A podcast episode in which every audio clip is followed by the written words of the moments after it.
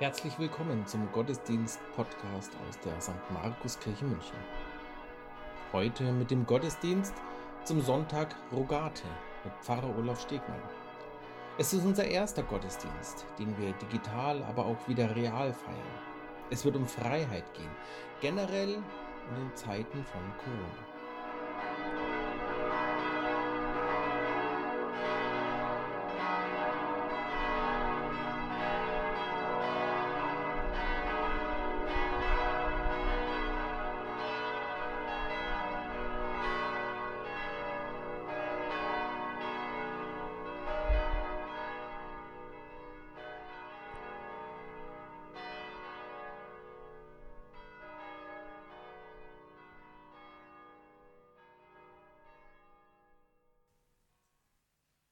Ein Traum.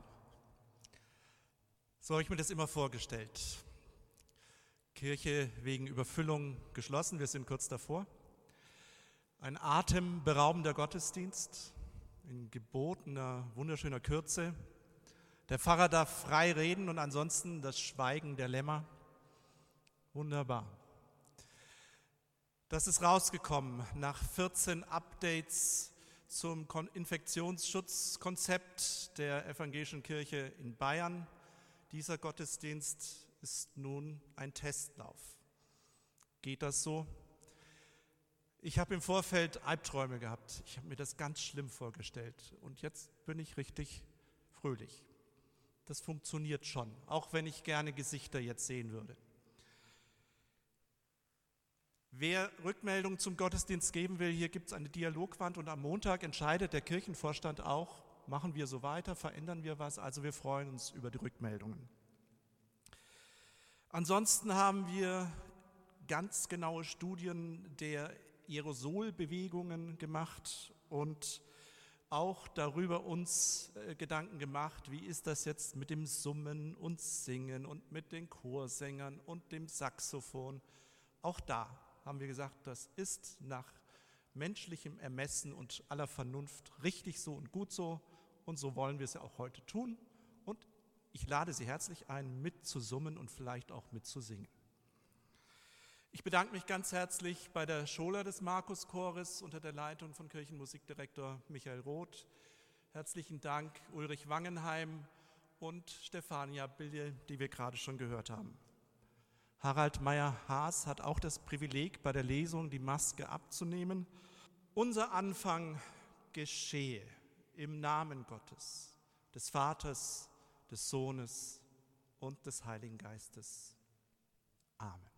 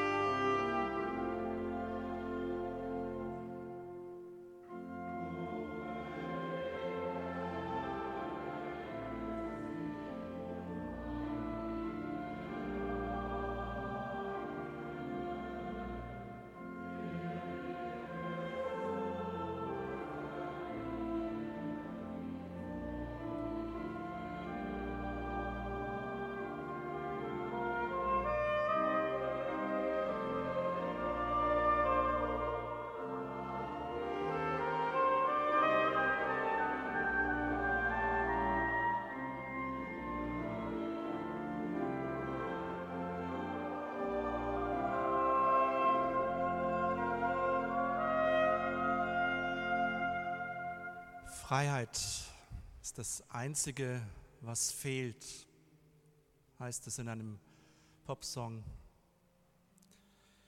Wir gehen gerne selbstbestimmte Wege mit einem Ziel vor Augen. Wir sind stolz auf unsere Schleichwege, die uns an manchem Lebensstau vorbeiführen. Wir fürchten es, in eine Auswegslosigkeit zu geraten. Ja, das Leben scheint uns oft wie ein Labyrinth. Schier endlose Schleifen, die scheinbar im Kreis verlaufen. Immer wieder stoßen wir an Grenzen, fühlen uns gegängelt. Wir gehen Wege, die nicht selbst gewählt haben, die uns vorgegeben sind. An jeder Wendung in einem solchen Labyrinth hat man das Gefühl, endlich angekommen zu sein. Und dann wieder eine Wendung.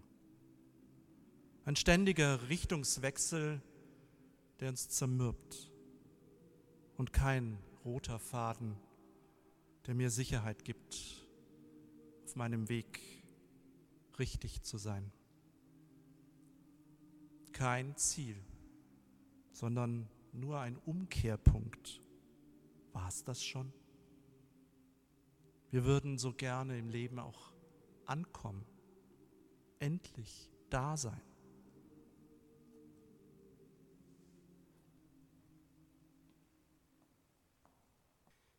Ich lebe mein Leben in wachsenden Ringen, die sich über die Dinge ziehen.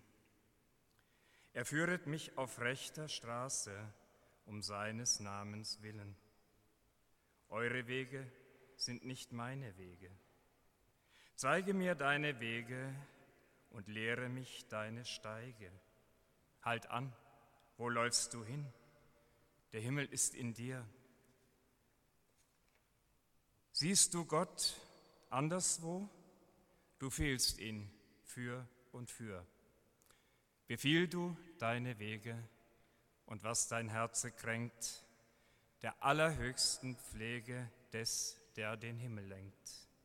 Der Wolken, Luft und Winden gibt Wege, Lauf und Bahn. Der wird auch Wege finden, da dein Fuß gehen kann. Aus dem Galaterbrief im fünften Kapitel. Diese Lesung ist zugleich der heutige Predigtext. Zur Freiheit hat uns Christus befreit. So steht nun fest und lasst euch nicht wieder das Joch der Knechtschaft auflegen. Ihr lieft so gut. Wer hat euch angehalten, die Wahrheit nicht, der Wahrheit nicht zu gehorchen? Solches Überreden kommt nicht von dem, der euch berufen hat. Ein wenig Sauerteig durchsäuert den ganzen Teig. Ich habe das Vertrauen zu euch in dem Herrn, ihr werdet nicht anders gesinnt sein. Wer euch aber irre macht, der wird sein Unheil tragen, er sei, wer er wollte. Ihr aber, Brüder und Schwestern, seid zur Freiheit berufen. Allein seht zu, dass ihr durch die Freiheit nicht dem Fleisch Raum gebt, sondern durch die Liebe diene einer dem anderen. Denn das ganze Gesetz ist in dem einen Wort erfüllt, liebe deinen Nächsten wie dich selbst. Wenn ihr euch aber untereinander beißt und fresst, so seht zu, dass ihr nicht einer vom anderen gefressen werdet. Der Herr segne unser Reden und unser Hören. Amen. Liebe Gemeinde, ich bin ein sehr freiheitsliebender Mensch. Ich reise gerne. Anfang März hatte ich das Gefühl, dass an der Stadtgrenze von München auf einmal eine gläserne Wand steht. Ich habe die Ausgangsbeschränkungen anfangs sehr ernst genommen. Die stetige Polizeipräsenz in den letzten Wochen schlug mir aufs Gemüt. Ich fühlte mich beobachtet, kontrolliert. Sobald ich heute aus einem Laden drehte, reiße ich mir, pardon, die Maske vom Gesicht und ich atme tief durch. Leben ist doch mehr, ging es mir seit Mitte März durch den Kopf. Dieser Gesundheitsschutz, den wir gerade praktizieren, war mir zu eng geführt. Da gibt es doch noch wirtschaftliche Existenzängste, bedrohtes Kindeswohl, die Sehnsucht der Großeltern nach den Enkeln, der Hunger der Seele nach kultureller Teilhabe, der einfache Wunsch nach einer Umarmung, nach einem Treffen mit Klassenkameradinnen und Freunden. Das alles macht doch auch ein gesundes Lebensgefühl aus. Und ich habe dann dankbar die ersten zaghaften Äußerungen von Philosophen, Ethikern und Politikern aufgenommen, die die Verantwortung auch für das Psychosoziale, für das Wirtschaftliche, für das kulturelle Leben betonten, die von der Würde des Menschen sprachen, von einer Risikoethik, von Selbstverantwortung, von Freiheit als Menschenrecht, von Vergebung und Mut.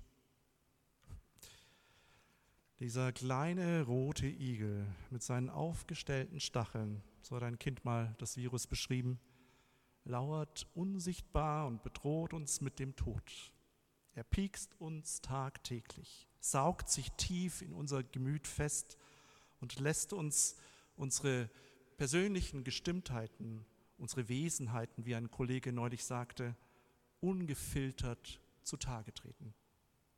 Manche Nerven liegen blank. Und die großen Fragen unseres Lebens sind deutlich oben auf. Was bedeutet Leben und wie schütze ich es?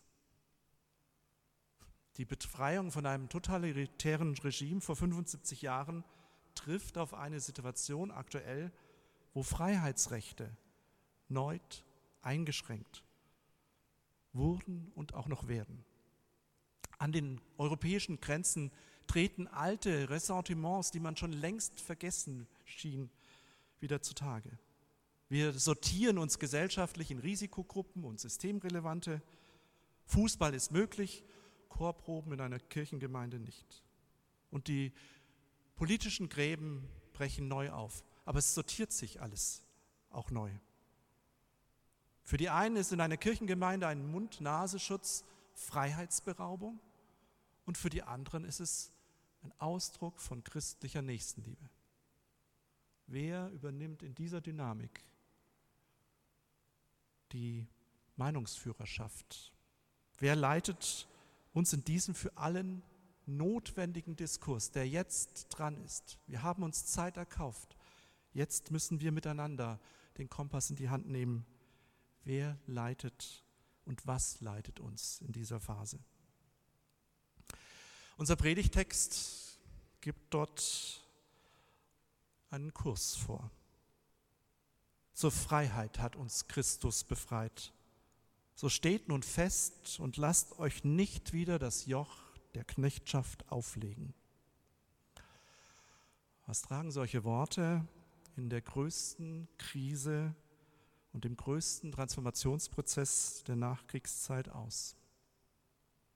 Paulus schreibt sie an die Bewohner der römischen Provinz Galatien in einer für ihn damals auch sehr drangvollen Zeit.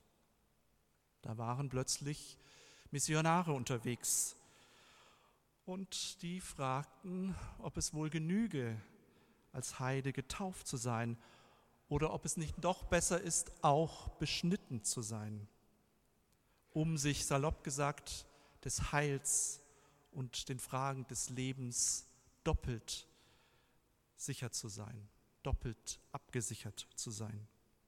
Überspitzt gesagt, was ist wichtiger, Freiheit oder Gesetz? Ich finde, so gesehen ist das eine spannende Frage auch für unsere heutigen Debatten. Paulus war nicht zuletzt aufgrund seiner biografischen Erfahrung gegen eine Gesetzlichkeit, die er lange gelebt hat und die Menschen zum Tode geführt hat. Er war nicht amused über diese Entwicklung in seiner Gemeinde.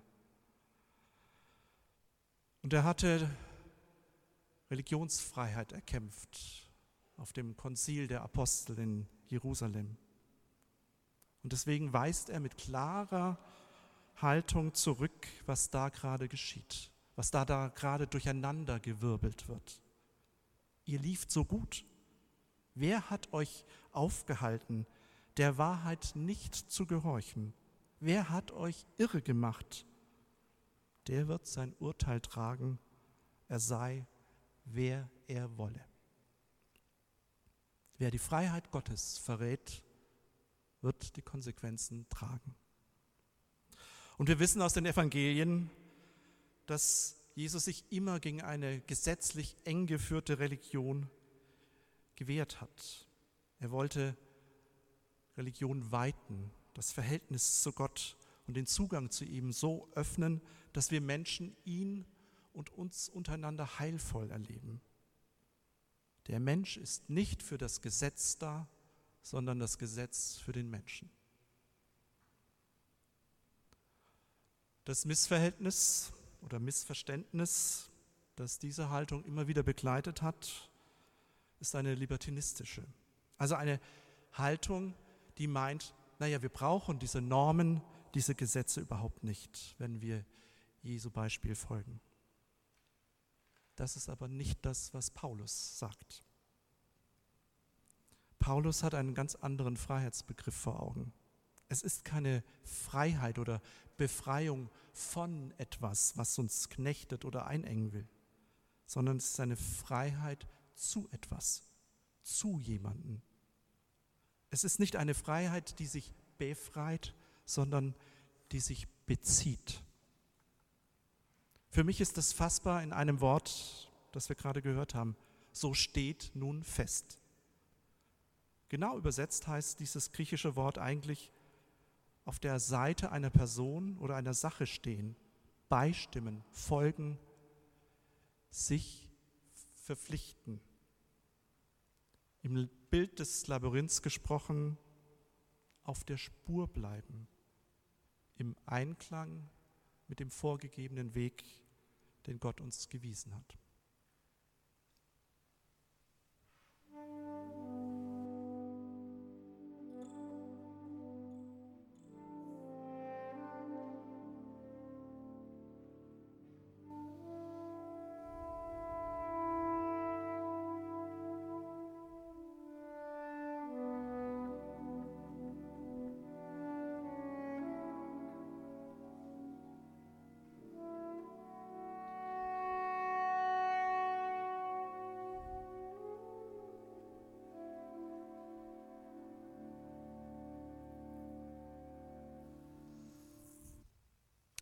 Labyrinth ist kein Irrgarten. Im Schwindel der Freiheit erscheint uns das manchmal so, dass uns da jemand in die Enge führen will, uns gängeln will. Doch Fakt ist, bei einem Labyrinth werde ich in eine Mitte geführt und auch wieder hinaus.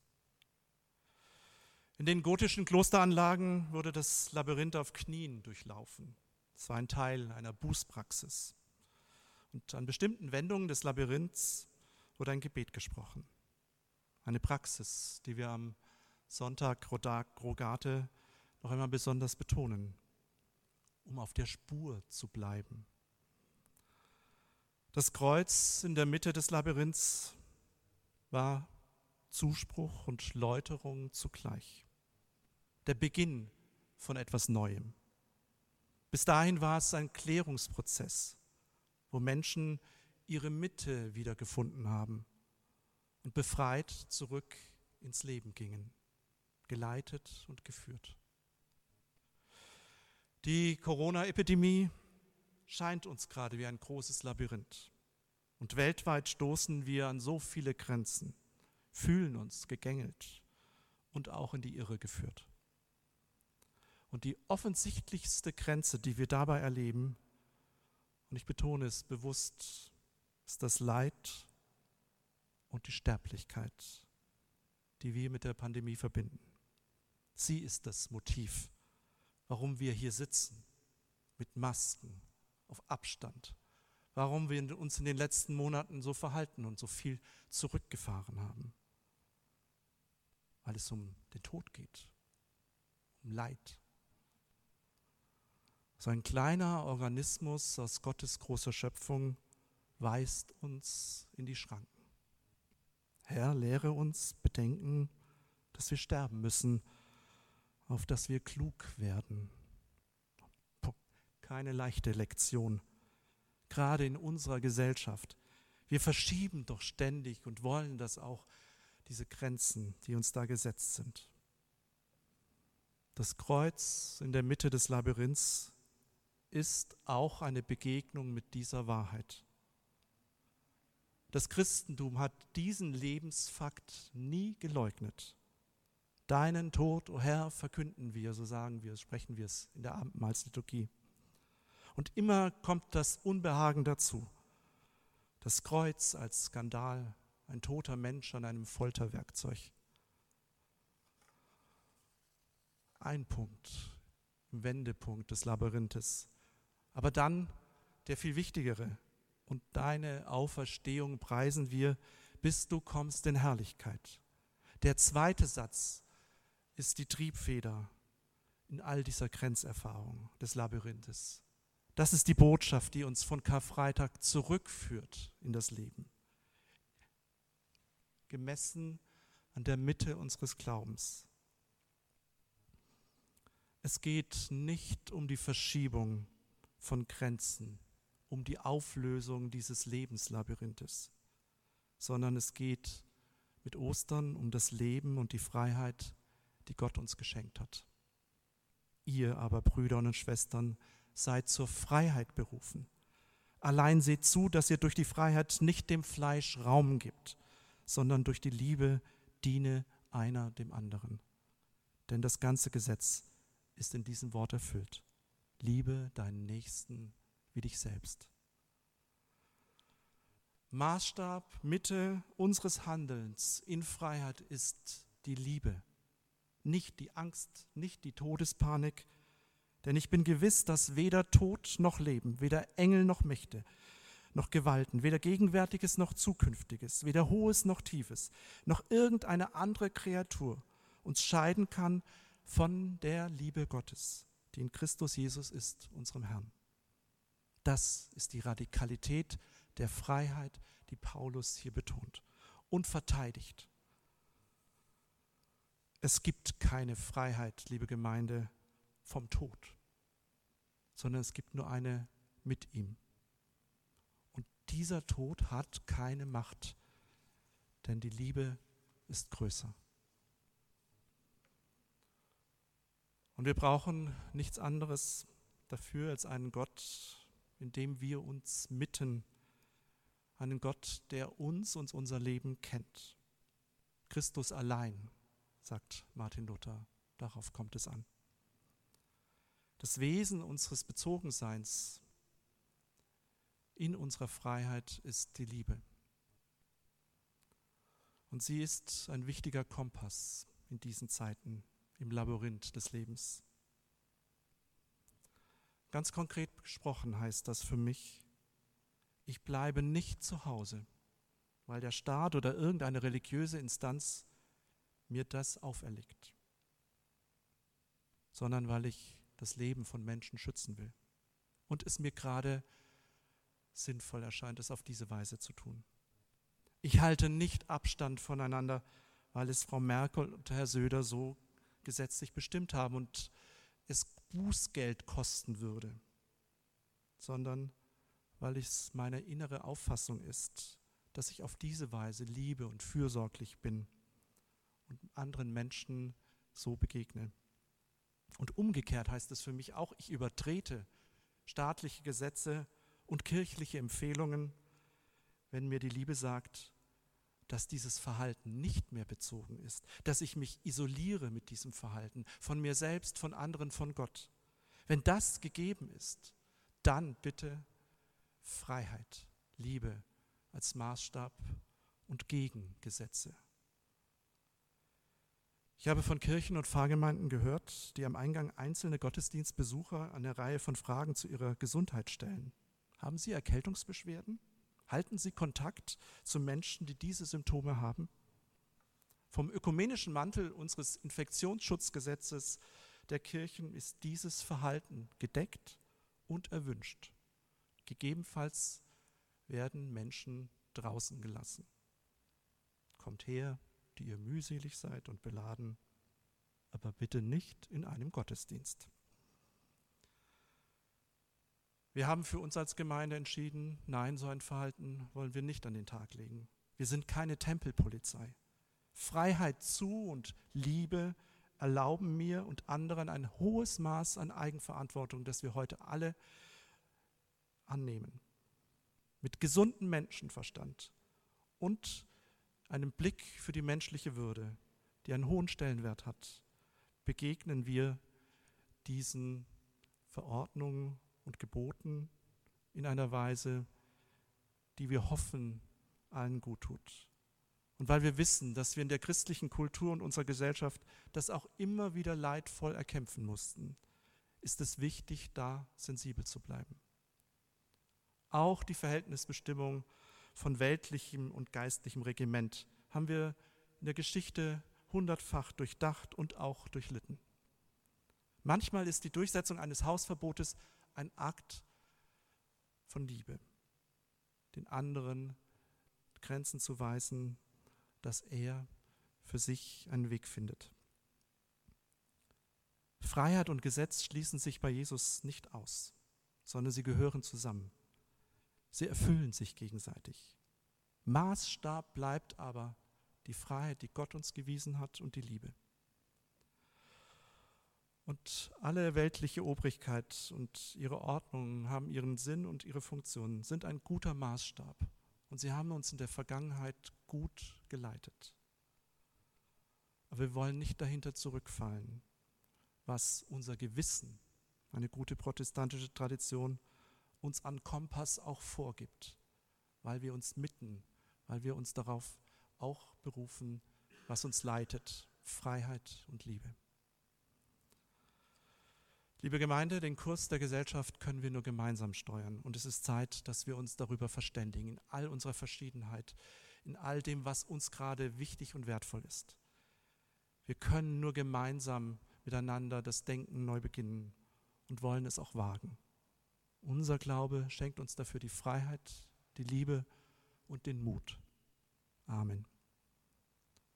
Und der Friede Gottes, der höher ist als alle Vernunft, bewahre unsere Herzen und Sinne in Jesus Christus. Amen.